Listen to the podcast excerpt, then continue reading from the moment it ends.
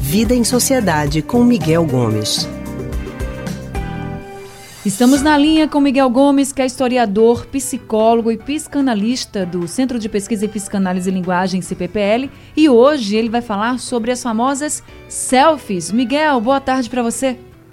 Boa tarde, Anne. Boa tarde, Raul. Boa tarde, ouvintes. Boa tarde, Miguel. Miguel, vivemos hoje na era das selfies. As redes sociais estão povoadas de altos retratos, seja da gente, dos nossos amigos, familiares, e tem muita gente de todas as idades que usa filtros para melhorar essas imagens, para parecer mais jovem, mais bonito, por exemplo. Miguel, às vezes não dá nem para reconhecer a pessoa que aparece na foto lá do Instagram ou de outras redes sociais com a imagem real, né? Então eu queria saber de você, você acha que a gente corre o risco de ficar preso numa imagem idealizada de nós mesmos que não corresponde à realidade? É, esse é um risco. E eu diria que é um risco inevitável nós sempre temos uma imagem, a gente constrói uma imagem que é diferente daquilo que a gente é de fato. Né? A gente sempre tenta se mostrar para as outras pessoas da melhor maneira que a gente imagina. O que a gente tem com, com essa onda de, de redes sociais, sobretudo com as selfies, eu acho que é uma expressão disso, é porque a gente agora manipula a imagem. Né? Antes a gente tinha aquela coisa, não, vou construir aqui um personagem que é mais bonzinho do que eu sou, aquele hipócrita que diz uma coisa e faz outra, né?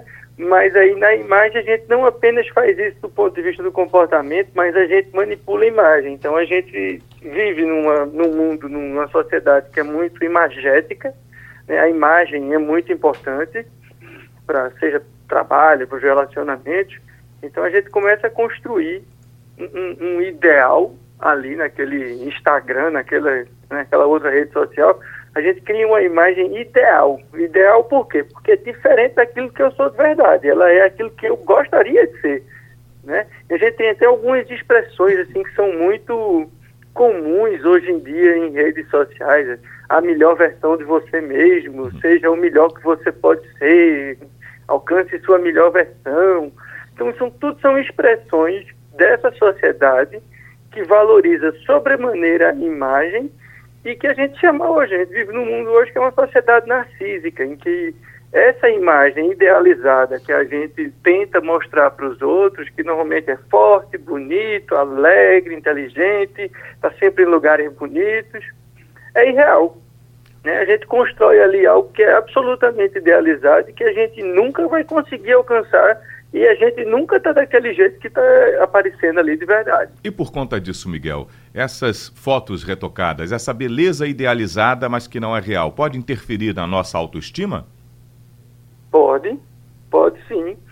Pode em que medida? Na medida em que você tem uma distância muito grande do que você é para aquilo que você quer mostrar na rede social.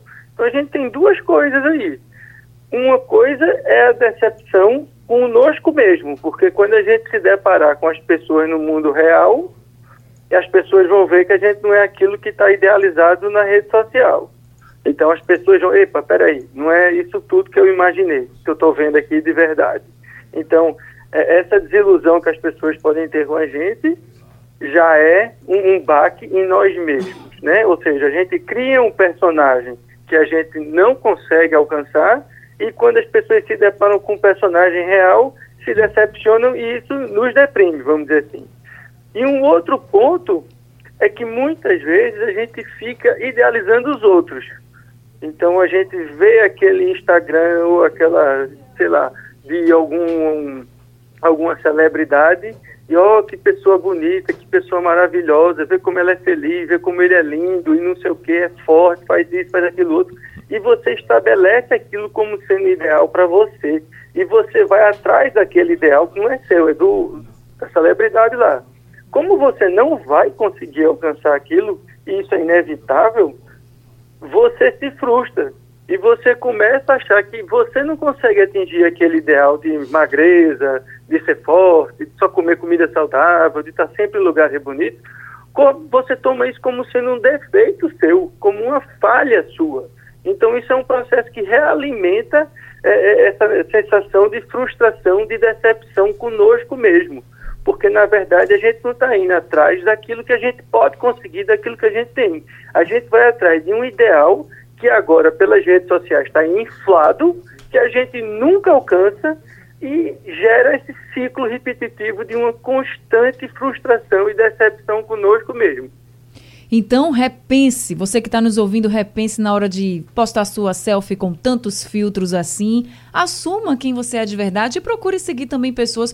Miguel falou de vários movimentos aí de que acabam dizendo, mostre o melhor de você. E realmente tem esses movimentos e as pessoas uhum. acabam usando de muitos artifícios para parecer muito melhor do que é, mas também tem muita gente que está entrando numa onda de postar o seu antes e depois, de postar como é de fato, mostrar que no caso das mulheres que querem estar sempre com a pele muito bonita, mostrar que tem olheira, que tem espinha, que tem defeitos, que tem. E que nem são defeitos, que são características da gente. Então é melhor você é. seguir essas pessoas, não, né, Miguel? Isso, a gente tomar essas marcas que o corpo tem, que a vida coloca no corpo são marcas de vida, de experiência, de situações. A gente não ficar tomando isso como defeito e ter cuidado com essa idealização, porque o grande problema é que a gente acaba projetando uma idealização que a gente nunca vai alcançar.